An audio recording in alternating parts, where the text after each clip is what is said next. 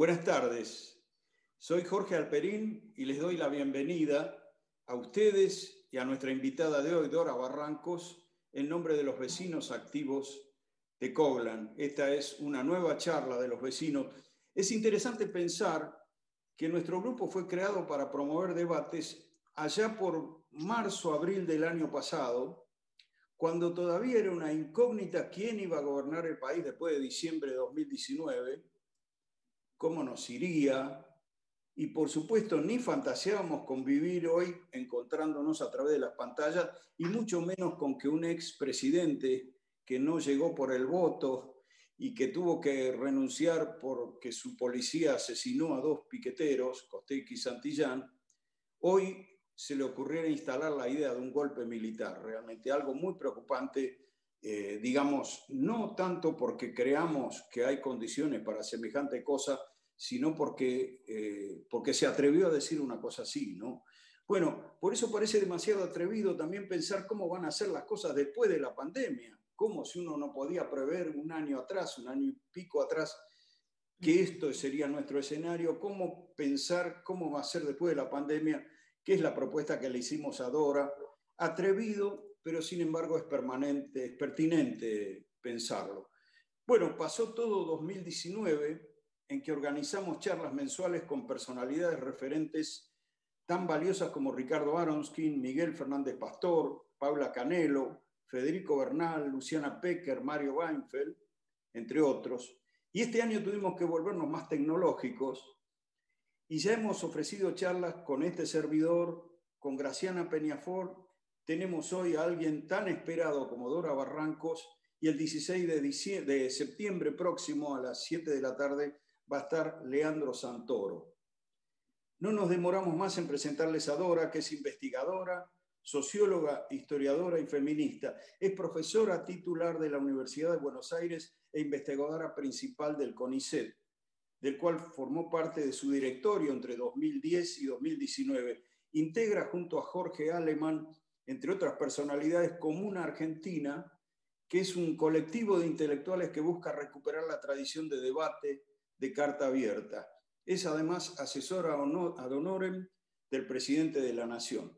En la primera parte les cuento, vamos a escuchar a Dora y después ustedes podrán hacerle preguntas escribiéndolas como nos permite YouTube. Te escuchamos, Dora. Bueno, antes que nada, muchísimas gracias, Jorge, por esta cercanía absoluta, no es física, pero es muy espiritual, con ese vecindario sensible de Coglan. Así que para mí es un gusto enorme eh, estar acá y has mencionado a personas queridísimas en ese elenco que me ha precedido. Eh. Así que muchísimas gracias nuevamente y vamos a las cosas. Eh. En primer lugar, una referencia muy básica y muy general al panorama que dejó eh, abierto, así como unas venas abiertas, la pandemia. Evidentemente, el mundo estaba con una circunstancia gravísima de desigualdad. En todo y cualquier lugar de la Tierra la desigualdad es muy ostensible, aún en fin, en algunas áreas en donde ha habido eh, sacudimientos mayores con relación a estilos, fórmulas y actividades gubernamentales tendientes a paliar las desigualdades. Por ejemplo, una siempre tiene como referencia los países nórdicos eh, y bueno, y algunas otras cuencas en donde eh, en efecto se habían ido resolviendo por lo menos los, aquellas circunstancias más eh, gritantes, más temibles y más dolorosas de la desigualdad. Pero bueno, vino el COVID y expuso toda esta circunstancia, sobre todo volviéndonos a la reflexión fundamental acerca de cómo se ha originado, sobre todo cómo se ha profundizado, más que el origen, el origen gravita en torno de, obviamente, la sistematicidad del propio capitalismo que ha tenido diferentes momentos de actuación y que e, efectivamente hizo una escalada hace alrededor de un cuarto de siglo, escalada que no estaba tan prevista en el orden de en fin, una cierta previsión de crisis y de ciclos de salida del capitalismo, pero bueno, una ingeniería descomunal en esto de la globalización y de los corrimientos que ha tenido sobre todo el capital más concentrado, eh, que pondera eh, la dimensión financiera, absolutamente, ¿no? Es decir, esto es, eh, en términos de la evolución del capitalismo, tenía una poca previsión. Una puede pensar en la consagración extraordinaria que hicieron figuras como la misma Rosa Luxemburgo o Lenin, respecto del estadio imperial capitalista, que era una, una situación que tenía, eh, que tenía muchos elementos ya a finales del siglo XIX, ¿no? Esto, pero bueno, esta hiperconcentración y desmadrada de países ¿eh? del capital financiero es también, yo diría, un elemento de mucha novedad, ¿no? que ha significado, eh, para nuestra opinión, un redundar en eh, el aquilatamiento de las fórmulas más severas de desigualdad. Es muy despiadado lo que ha ocurrido y en realidad hay ahí también como una suerte de, ¿cómo diré?, de ponderada limitación, ¿eh? puede, puede decirse, más allá de las notas que tiene el Estado todavía, pero es como que eh, los capitales financieros tienen una zona apátrida no, notable, más allá de sus orígenes, más allá de sus orígenes, que en el fondo también han conspirado contra esta unidad eh, creada, sobre todo en el siglo, ahí, en el pasaje al siglo XIX, que son los Estados-Nación. Los Estados-Nación, eh, efectivamente, eh, tomados algunos, sobre todo los Estados-Nación de América Latina, ponderan menos poder que lo que puede un día asiago, por ejemplo, de turbulencia en el capital financiero internacional. Esto es así. Entonces, lo más notable también ha sido que, a pesar de las crisis eh, que se extendieron, ya se sabe, sobre todo la de, 2010, la de 2008, en donde había una cierta previsión de casi de catombe, pero no ocurrió así. Y lo notable es que los análisis más ponderados dicen que la, eh, hubo un incremento despiadado, además de mayor concentración, de mayor concentración. esta es una evidencia empírica y es una evidencia que trae además todo y cualquier trabajo. O sea que la resolutividad crítica del capitalismo ha sido un incremento feroz de sus formas concentradas. En suma, hubo una reposición, obviamente, pero en orden a esta, mayor estabilidad para la concentración. Ah, yo no voy a ponderar las diferencias que ha, traído, las diferencias que hace la instalación en América Latina del neoliberalismo. Después ya me voy a la cuestión pandémica y pospandémica. Quiero decir que para nosotros, para nosotros, la circunstancia no puede ser más asiaga porque justamente eh, se vino el imprevisto del COVID-19, más o menos imprevisto, digámoslo. Había fuentes que anunciaban algún tono medio catastrófico, pero estaba más del lado de la ciencia ficción que de las posibilidades, ¿no?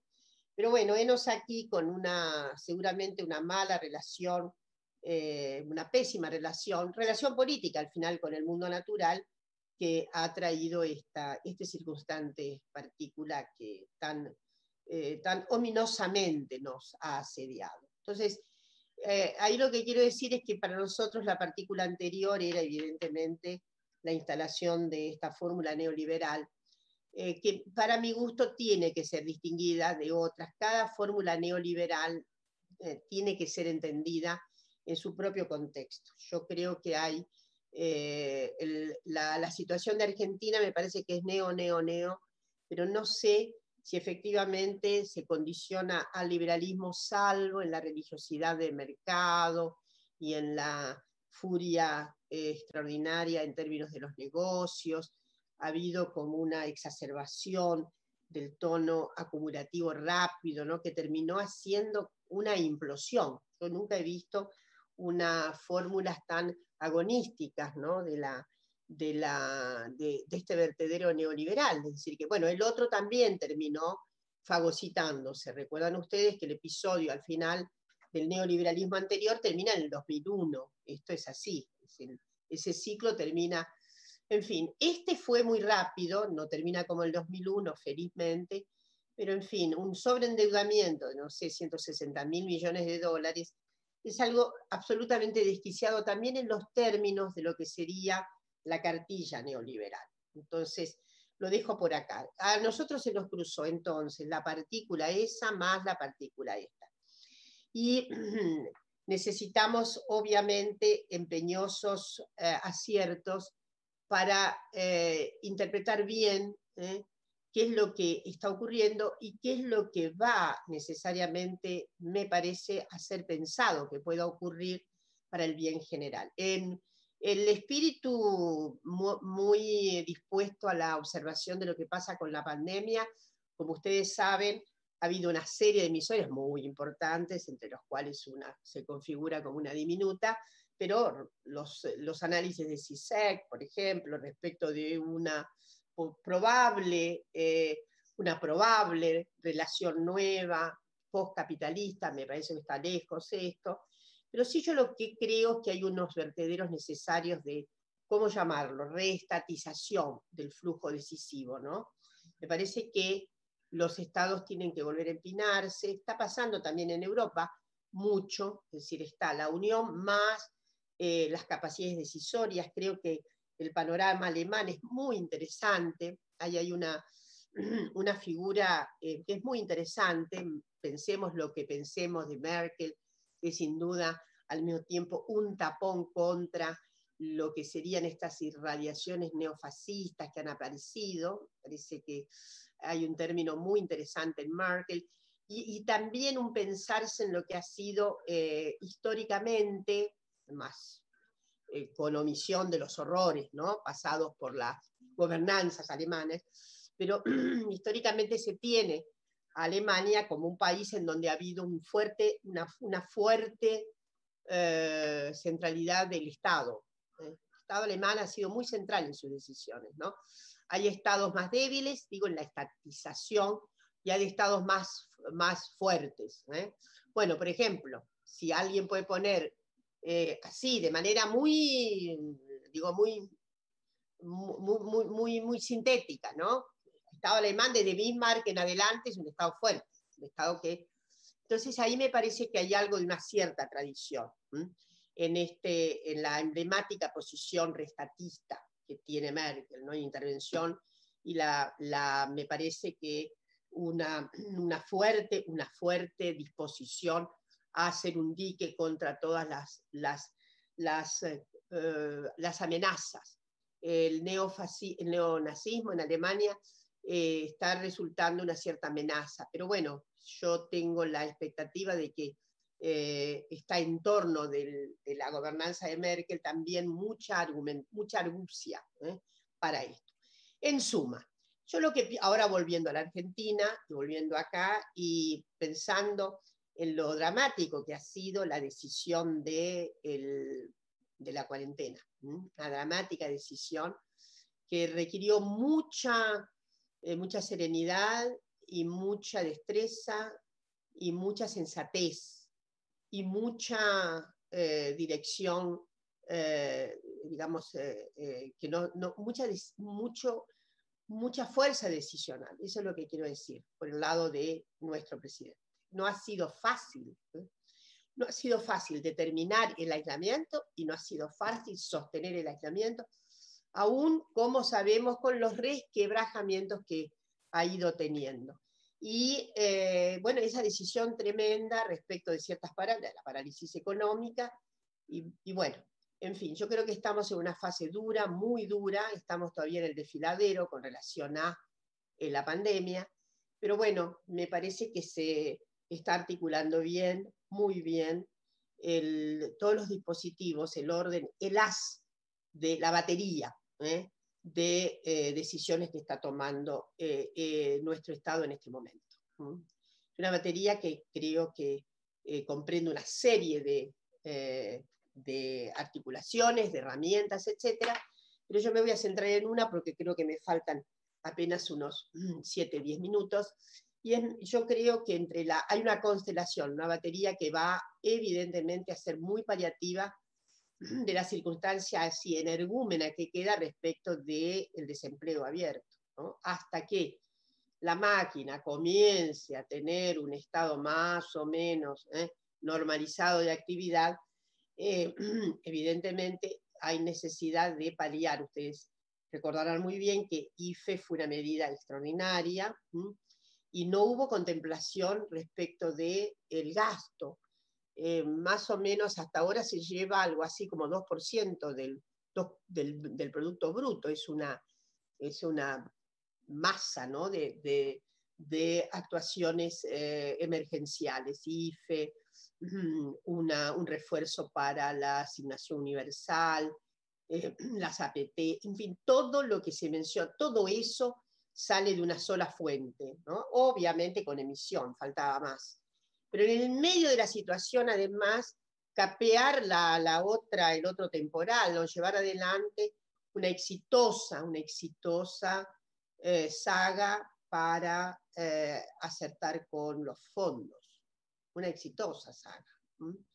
Este, resulta un poco consternador, por no decir otra palabra, lo digo con enjundia, porque si no habría que usar términos muy soeces, esto de que, bueno, ha sido una, una complejísima actuación, y ahí lo tenemos a Martín Guzmán, que es una especie de figura zen notable, a la que quiero subrayar. Miren, hay algo que tal vez deba ser tramitado y transmitido. Eh, Martín Guzmán eh, es compañero del CONICET, ¿eh? él es un joven ingresante al CONICET. Yo tuve el enorme gusto de ser, estaba como directora cuando Martín ingresó al CONICET uno de los muy pocos, muy pocos ingresantes al CONICET en la época de tanta regresión de, plazas. De, y entonces, eh, algo muy notable en él, es un temple muy sereno, muy inteligente, muy inteligente, muy preparado, y una serenidad notable. Y lo que se dice en los corrillos, eh, en Casa de Gobierno y alrededores, es la admirable serenidad de Martín porque si hay algo que no está complicado en materia relacional, es la del equipo económico con el resto de la comunidad de gobierno. Es notable. Lo subrayo porque es ahí donde no pueden. Yo creo que eso también desespera. El hecho de que tengamos a esta figura de mucha serenidad y con mucha, con mucha, mucha inteligencia y demás. No se espera este segundo round, que es el Fondo Monetario, ¿no? que tiene obviamente una dificultad adicional, porque bueno, al final, y, eh, bueno, y estamos en eso. Entonces, el, timón llevado adelante, en medio de circunstancias también que no dejaron de ser, bueno, de tener su tono, ¿cómo diré? Su tono de, de, de, una cierta consternación porque no se puede ir adelante. Recuerdo sobre todo el caso Vicentín, ¿no? Eh, en fin, que eh, algo que, eh, que, en algún momento, como todas y todos sabemos, no pudo, pudo significar ahí había algo ¿no? de impregnación, de crispación y de nuevo que pretendió ser más usado, lamentablemente. Bueno, eso fue un cálculo bueno, que quedó ahí. Pero entonces digo, en medio de tantísimas dificultades, ah, desde luego el coro, el coro polifónico, este que eh, tan desmedido ha aparecido, de, sobre todo con el trazo este tan desgarrador de la anticuarentena, una especie de, ¿cómo diré?, de cometido contra sí mismos que tienen los sujetos, es extraño, ¿no? Porque uno puede tener cometidos prospectivos, pero estar contra la cuarentena y entonces y tomar todos los riesgos es un poco, yo diría, desopilante. Entonces, me parece que en medio de todo esto ha habido un gran acierto con la serenidad y la responsabilidad y todo, la capacidad de, eh, notable de llevar adelante eh, sobre todo ahora. Se viene una batería, se verá anunciada en estos días, yo creo que una de ellas, que yo tengo sobre la cual tengo expectativa y sobre la que hemos hablado algunas veces, con alguna parte de la membresía también del gabinete, sobre todo con el ministro de Desarrollo Social, ¿eh? Eh, y es la implantación de la renta básica universal. Eh, esta es una de las medidas que probablemente, digo, está en el diseño de la sucedaneidad de IFE. la renta básica es una, en realidad era la, famosa, el ingreso ciudadano universal, etc. Bueno, esto se pergenió hace mucho tiempo, ¿no?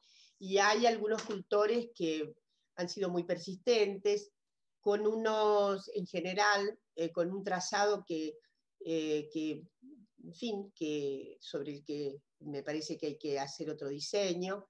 En el trazado originario de la solicitud del ingreso ciudadano universal hay una idea de verdadera universalidad, ¿eh?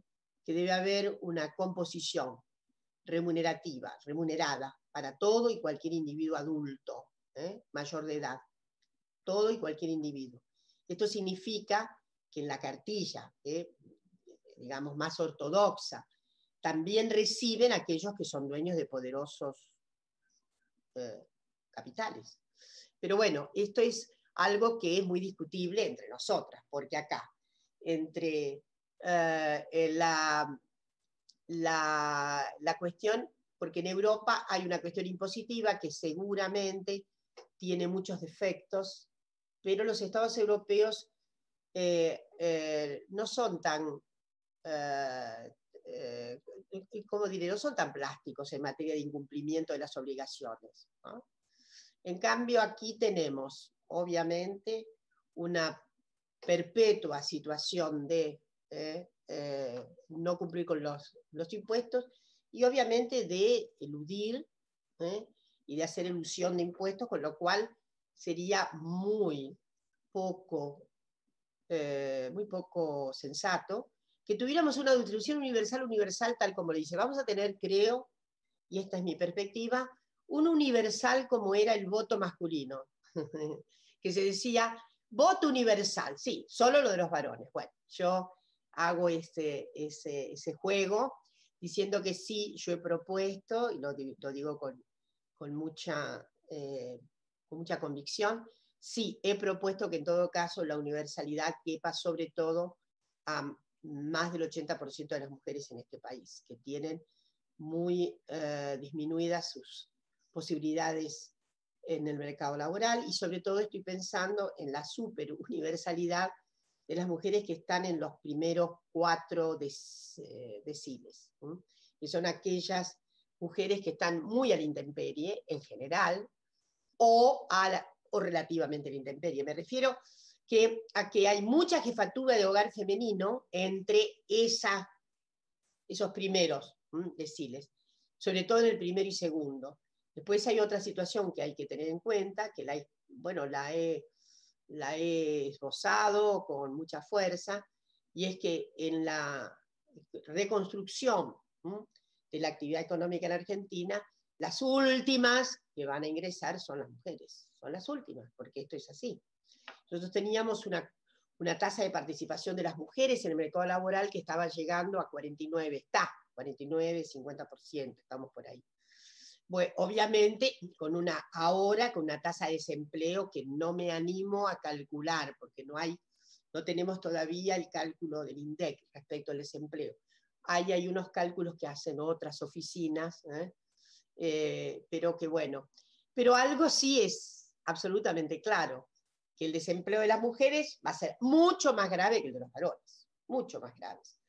entonces hay, hay, algo muy, muy importante que, resolver y es eh, cómo empinar hacia, a los hogares, además la determinación que tienen los hogares populares, la determinación, digo, la estructuración que tienen los hogares populares, las, las figuras femeninas, ¿no?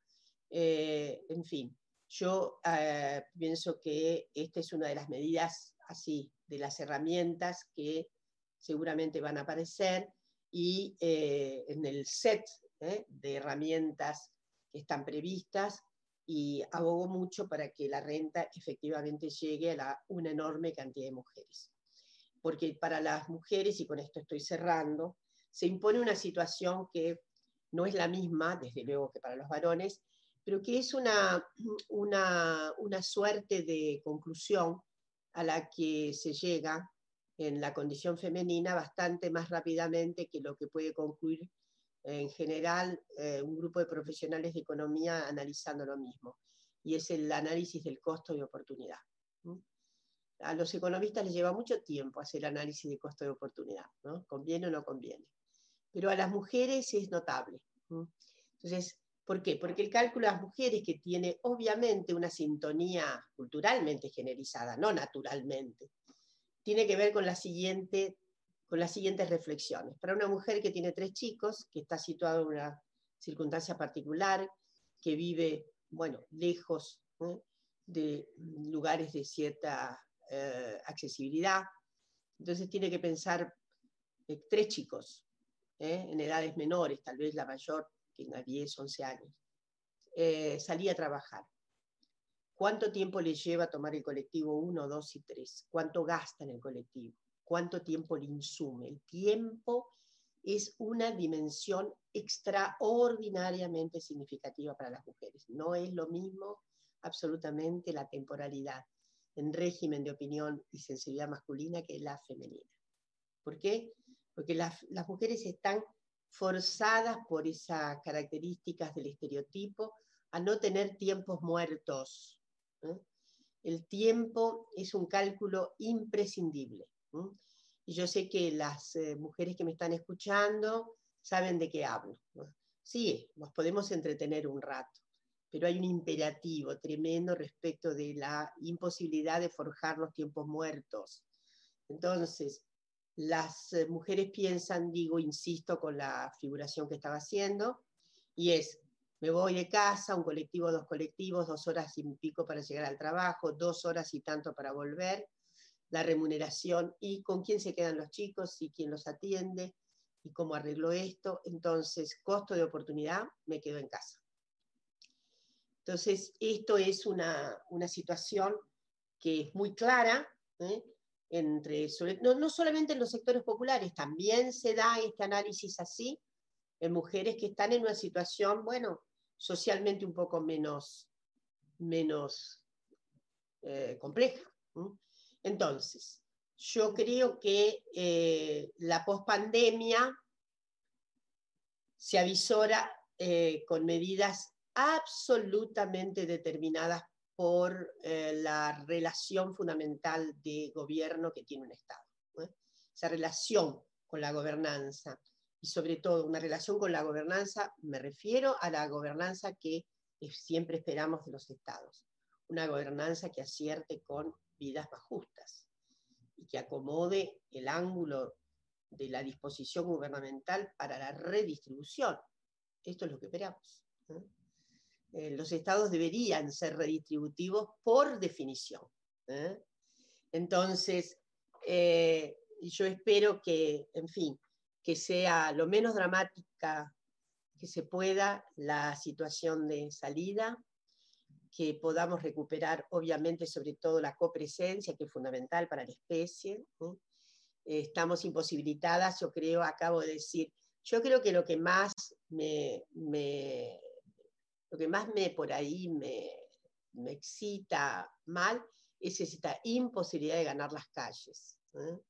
Entonces, y eso, esa desertización está obviamente falsamente ocupada por detractores ¿eh? de los usuarios, de los usuarios habituales, ¿eh? de los usuarios habituales para, la, eh, para las causas más justas, ¿eh? que somos la enorme mayoría de la población. Entonces, nada, quedo por acá. cuestiones, preguntas que me quisieran hacer y en la medida de mi inteligibilidad podré responder. Y en fin, esto. Lo bueno es estar juntes a pesar de las distancias. Gracias, Dora. Y bueno, vamos a pasar a las preguntas. Eh, Norma Alcalde dice, qué buena radiografía de los aciertos del equipo presidencial. ¿Cuáles serían aspectos a reforzar? Bueno, algunos aspectos a reforzar no tienen tanto que ver por ahí con las herramientas y los instrumentos, sino con las fórmulas comunicacionales. Eh, yo no soy experta en, las fórmulas comunicacionales, pero a veces siento, ¿eh? Tengo así como ramalazos de sentimiento en lo que digo, bueno, eh, Alberto tiene una alta exposición, él, él, es quien formula en general ¿no? el orden discursivo, tiene un, y, lo hace muy bien. Pero me parece que eh, necesitamos una ampliación. ¿eh? Eh, por eso digo que es más por el lado de la comunicación que por el lado de algunas cuestiones que sí, tal vez, en fin, para algunas iniciativas, algunas iniciativas tal vez hay que sopesar un poco más. Yo, por ejemplo, no tengo nada en contradicción con la cuestión de la reforma jurídica, una reforma que es sustancial, que había sido además, obviamente, planteada durante la campaña, no hay, pero bueno, probablemente eh, mm, eh, es una reforma que eh, tal vez hubiera requerido, tal vez hubiera requerido de unos acuerdos ex ante un poco más eh, tal vez trajinados. Pero bueno, esto no quiere decir que no se camine en el sentido de los acuerdos, ¿no? Pero justamente era una reforma que, que no estaba planteada con, la, eh, con el, tipo de cosecha absolutamente arbitrario que se ha hecho de la propuesta. Es así otro encendido eh, manifiestamente hostil para significar el, digamos, el desacuerdo general y sobre todo una hostilidad que para mi gusto tiene muchísimo que ver con eh, cierta desesperación, ¿no? Es más del orden de la desesperación que el orden del el planteamiento de una oposición eh, respecto de, eh, de, la reforma. Ricardo Mitre te pregunta, te comenta, dejaron tierra arrasada, una economía devastada y vino la pandemia. La oposición es sin dudas una pandemia política. Eso, más que una pregunta, es un comentario que hace Ricardo Mitre. Estoy de acuerdo, estoy de acuerdo. Hay varias metáforas en orden a esto, ¿no? Bueno, además Alberto lo dijo, eh, y que ha incomodado muchísimo, ¿no? El hecho de que dijera que en realidad lo, que deja el COVID-19 es, medio incomparable con la desolación que se ha planteado anteriormente, ¿no? Hasta el 2019, ¿no? Eh, María Teresa Dosso pregunta, ¿qué acciones habría que llevar a cabo para lograr finalmente la perspectiva de género en el contexto del servicio de justicia? Ah, bueno, María Teresa, qué linda pregunta. Bueno, primero, el contexto de justicia está eh, en fin, está haciendo algunas modificaciones. ¿no? A los, las, los operadores de justicia les cuesta mucho la admisibilidad del nuevo cuadro jurídico del país. Es notable, ¿no? Pero bueno, no es la primera vez que ocurre. Que cambia mucho el orden jurídico, pero la sensibilidad, eh, los hábitos, las costumbres, el régimen de fallos y demás, está muy, muy, muy eh, articulado con el antiguo régimen, por decirlo así, ¿no? Entonces, eh, pero bueno, pero hay algunas cuestiones en movimiento. Yo no dejo de pensar, aún en áreas que parece, bueno, en donde es tan difícil.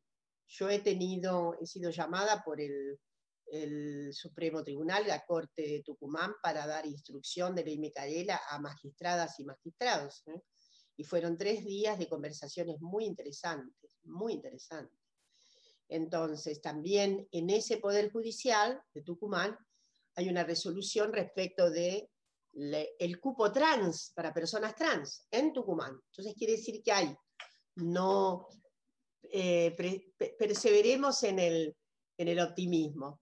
Hay, sí, hay algunas cuencas, algunas muy difíciles y hay otras más fáciles, pero aún en cuencas muy difíciles, como ustedes ven, hay posibilidades de fallos muy interesantes. Eh, bueno, en este momento, por ejemplo, la revocación completa del fallo que tenía que ver con Lucía Pérez, de la pobre muchacha ultimada tan brutalmente en Mar del Plata y la anulación del fallo producido por, el, por la Cámara Penal, contencioso penal. Entonces, algo está en movimiento, ¿no? Pero bueno, hay mucho que hacer. Eh, hay algunas expresiones, por supuesto, de fiscales tan alarmantes, pero que también tienen, como ustedes han visto, el caso de, del fiscal de Cutralcó, que bueno, el pez por la boca muere y así ocurrió esta vez, ¿no? En suma, yo tengo la impresión de que, bueno, de que hay algunos cambios ¿eh? Eh, en fallos y sentencias, y ojalá eh, en fin, sean mucho más pródigos estos cambios, ¿no? Claudia Nasta te comenta un poco coincidiendo con tu comentario sobre la comunicación, si crees que debe intensificarse la publicidad de los actos de gobierno y te pide una ampliación de las medidas y sus alcances para contrarrestar las embestidas de los medios hegemónicos de comunicación. Sí, yo no sé si hay una tal estrategia para contrarrestar, no sé, eso no, no, no podría ni siquiera, no, no, no, no tengo conjeturas, ¿no? Eh, bueno, eh, eh, era imaginable esta, esta suerte de, como diré, de reducto granítico, era. Es cierto que hay algunas expresiones que eh, son un poco sorpresivas por, por, eh, por el desenfado. Por ejemplo, algunas notas de la Nación de estos días pasados que son desenfadadas directamente. ¿no? Eh, bueno, no sé si hay una estrategia para eso. A mí me parece que una estrategia, me parece que es esto todavía motivo de mucho cabildeo.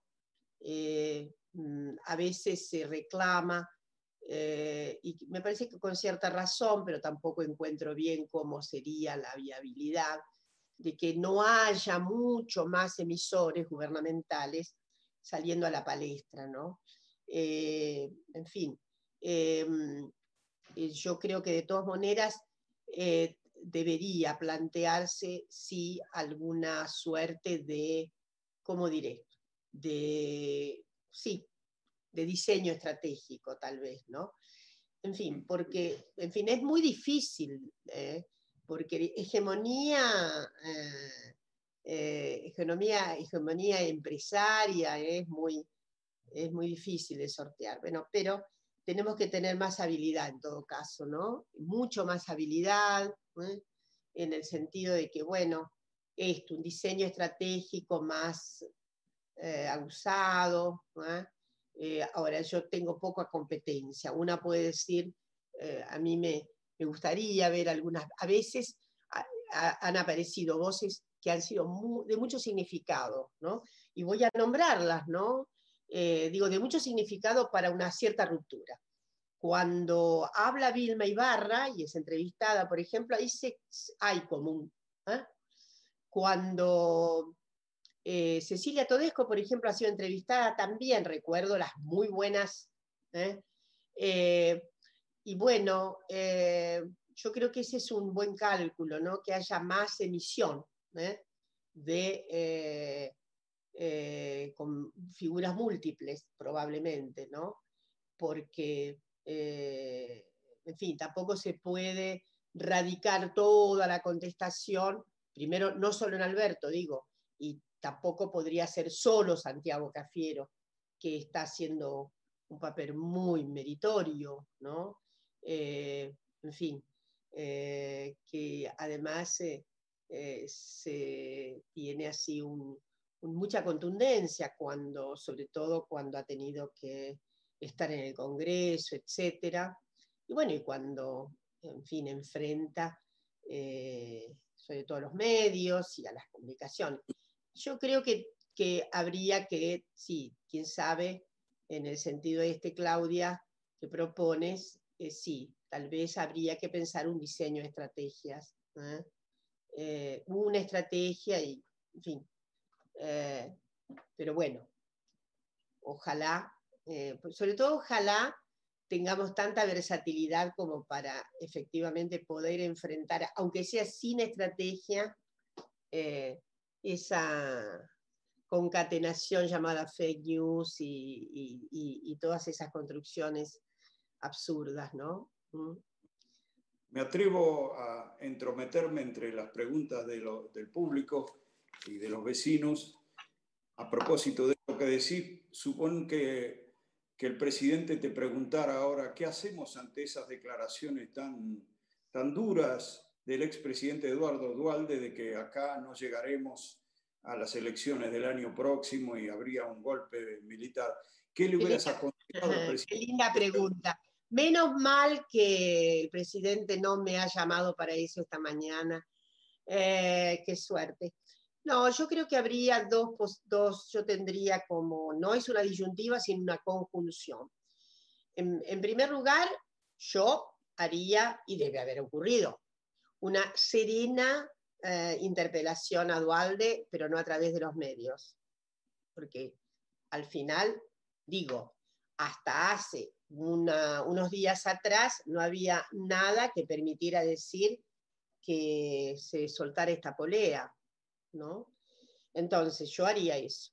Y la segunda cuestión es juntaría, yo no lo haría de inmediato, no se puede responder de inmediato. Yo no me, a mí no me parece que sea una buena estrategia la respuesta, ¡tac! te tiro inmediatamente. No. Eh, yo creo que hay que ponderar más, hay que, yo estoy segura que en estos días Alberto va a tener que comunicar algo porque estamos casi en el finiquito del, del periodo, ¿no? De la, y seguramente creo, creo, que va, va a haber una comunicación este, acerca de, estamos con el, muy pocos días de fin de, del periodo, ¿no? Del último periodo marcado por el decreto. Entonces, yo, yo espero seguramente va a haber ahí, eh, se, me ocurre que va a haber una comunicación más formalizada respecto del significado que ha tenido este, esta temporada. Y a mí me parece que ahí es la ocasión, ahí es la ocasión en que denebrar ¿eh? algunas respuestas. ¿Se entiende lo que quiero decir? porque hoy mismo alguien me decía, eh, tenemos que salir a responder. Digo, si tenemos que salir a responder todos los días, la verdad es que pierde eficacia. Esto es como los anticuarentenas, uno está esperando que al final este, un cierto cansancio, ¿no? Porque no me imagino ahora saliendo a la calle con el hashtag, no se metan con mi cuenta de celular. O todos somos Movistar, todos somos claros. ¿no? en fin, puede, puede, puede existir. Pero en fin, lo que quiero decir es que hay algo, así como Hannah Arendt, que no era ninguna ilusa y ninguna optimista y redenta como yo, para nada, ustedes saben que ella enarboló una consigna muy importante. El mal también se cansa. Entonces, ella no quería decir que el mal se cansara, no, porque una lea... Lo que ella dice es que hay una empedernida dialéctica que finalmente hace muy tortuosa la, sostenibilidad, ¿no?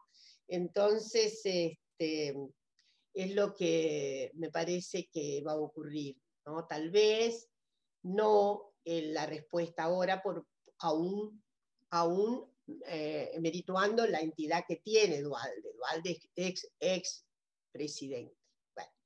pero eh, eh, creo, creo que he dicho claro lo que yo haría un llamado muy personalizado diciendo que es esto. Porque al final eh, no me escapan que han tenido buen vínculo, tanto Alberto como, como han tenido buen vínculo. No, no conozco, por lo menos no, no conozco ninguna avería tan, este, tan pública, ¿no? Para nada.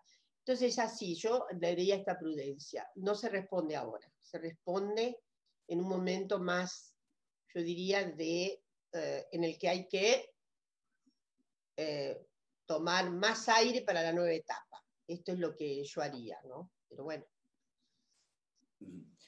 Jorge Sierkovich te pregunta, dice, pandemia, la pandemia hace más daño en las grandes ciudades por el hacinamiento. ¿Podría generarse un apoyo muy grande a la agricultura familiar para fortalecer las pequeñas y medianas ciudades? Es una pregunta muy interesante, pero no encuentro capacidad mía para poder responder, salvo la liviana conjetura de que es mucho más interesante, seguro, la vida en eh, lugares más proporcionales, más proporcionados ¿no? a nuestra escala. ¿eh? Pero bueno, hay ahí también una vieja utopía, ¿no? La utopía anticiudad. ¿eh? Pero finalmente somos bichos muy urbanos, ¿no? Entonces a mí, digo, personalmente me gusta mucho el aislamiento por unos días, ¿no? Si una, esto no quiere decir que ¿cómo diré?, que ignore la potencialidad de la pregunta de Jorge, en el sentido de una reorganización y tal. Difícil, muy difícil, ¿eh? porque eh, es muy difícil, ¿no? Una reorganización así, me refiero eh, productiva, en escala que pudiera haber familiaridad, dada la, la fórmula ya muy, de, ¿cómo diré?, muy, muy, acumulativas que hay, ¿no? El hecho de que, por ejemplo, se ve claro cuando uno transita, cuando podía transitar la provincia de Buenos Aires, ni más ni menos, que el abandono de muchísimas casas que han significado este, eh, quintas familiares. ¿Por qué? Porque, por ejemplo, allí nomás, en nuestro cordón inmediato, hay un crecimiento exponencial de countries impresionante, ¿no? Que eso tampoco es una buena construcción no urbana, ¿no? Porque ahí hay, en esos loteos enormes, ha habido una gran cantidad de, digamos, de pérdidas, se me ocurre, de pequeñas unidades familiares que han enajenado, ¿no? Ustedes, eh, cada vez que, ahora, bueno, estamos con este, con este impedimento, pero yo que transito mucho el camino a la costa, eh, para ir a Chapalmalal, es impresionante lo que ocurrió en 12 años, 12, 14 años. En la época de Macri no tanto, pero el desarrollo exponencial de countries, impresionante, y loteos para countries. Y bueno, ¿qué, ¿qué, implica esto? No, no, no. Eso no son los terrenos de los latifundistas, seguramente, ¿no? Esto es la oportunidad de, de bueno, de, de marcharse y demás. Se ven muchas casas, bueno, algunas muy derrumbadas, ¿no? Pero bueno, no sé. Eh, a mí me gusta esa, esa, me gusta como imagen, me, me, conforta, pero yo no sé si es políticamente posible, es decir, como política gubernamental, por dónde podríamos hacer. Además de, sí, pensar que el retroceso de la asistencia a la agricultura familiar en la época de Macri fue de tal orden, de tal, tal orden, que sí lo sé por la querida gente que trabajaba dentro del INCA en la asistencia a la agricultura familiar, sobre todo en la zona de Mar del Plata. Desquicio total, desquicio total, porque además este, estas personas perdieron sus cargos, ¿no?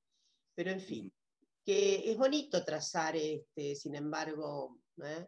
es muy bonito trazar políticas que, que, descompriman estos, eh, urgentes medios urbanos. ¿no?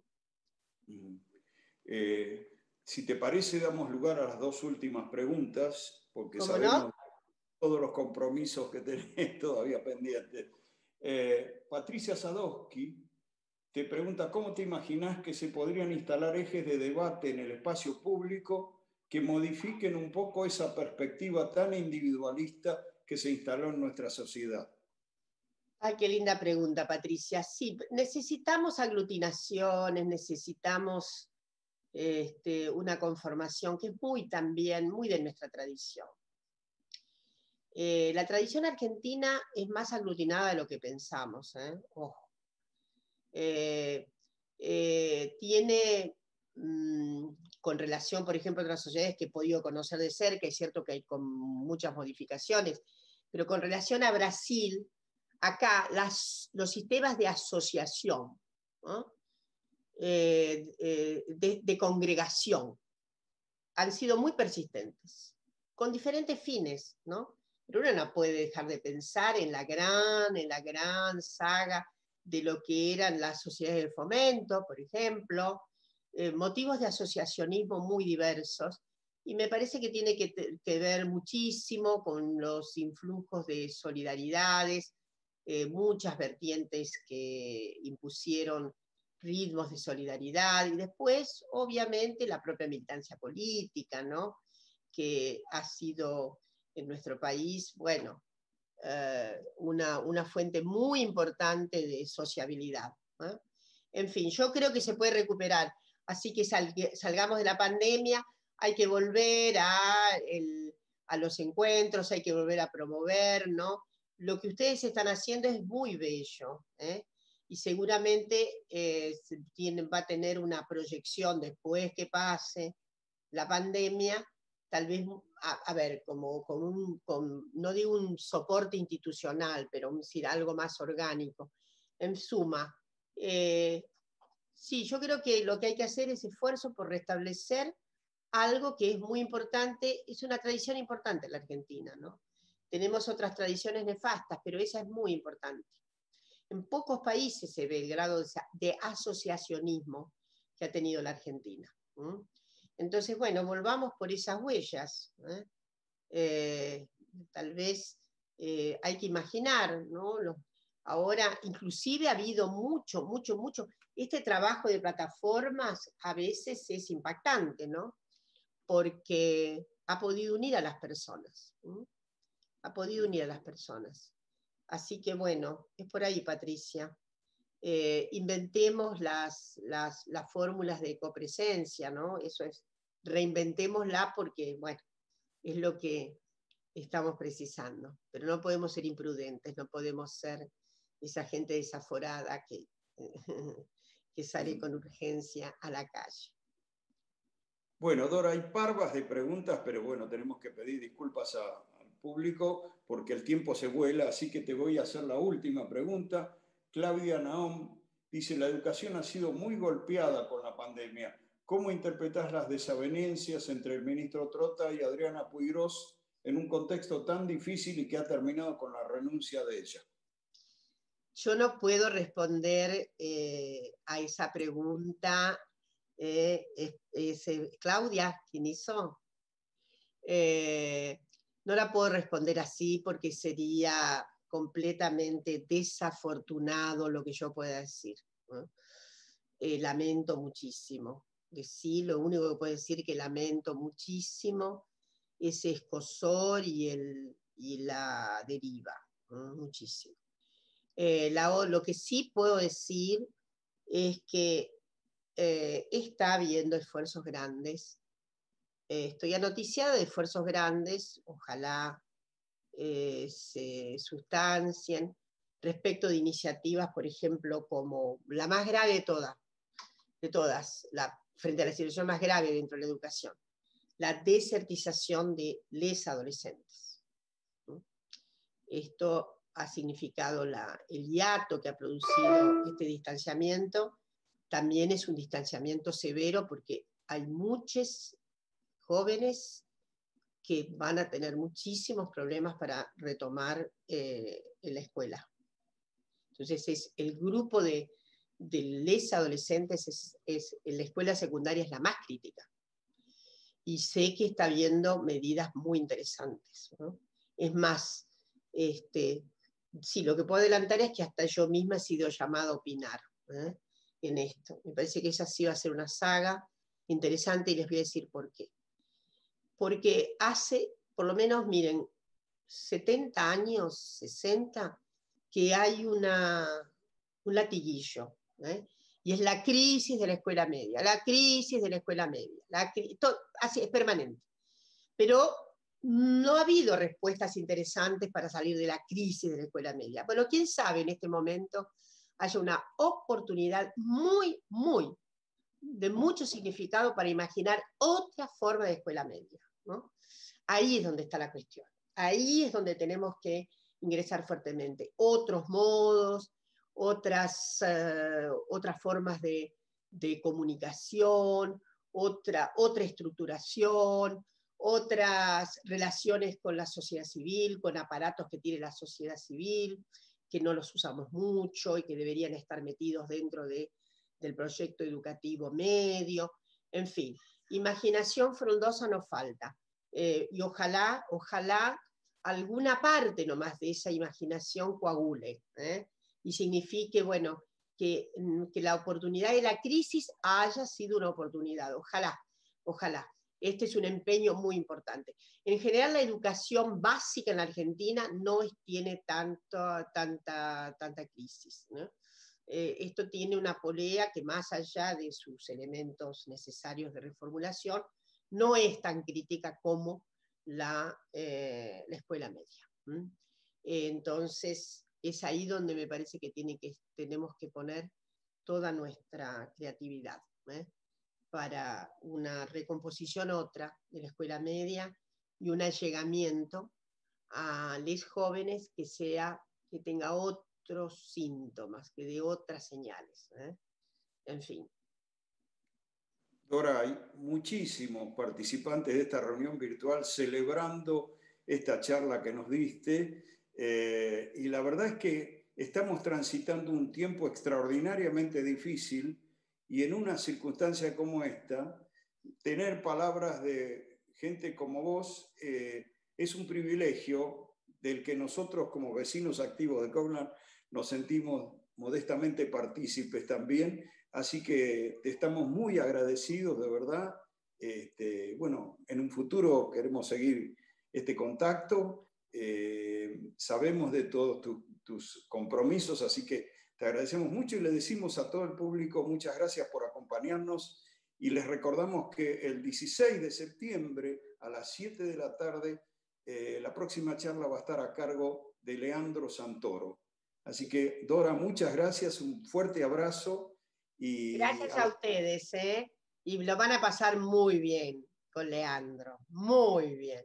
bueno, muy inteligente y muy... Bueno, muchas gracias a esta preciosa comunidad que me ha albergado esta noche, con tanta hospitalidad. ¿eh? Bueno, un abrazo grande. ¿eh? Dora Barrancos.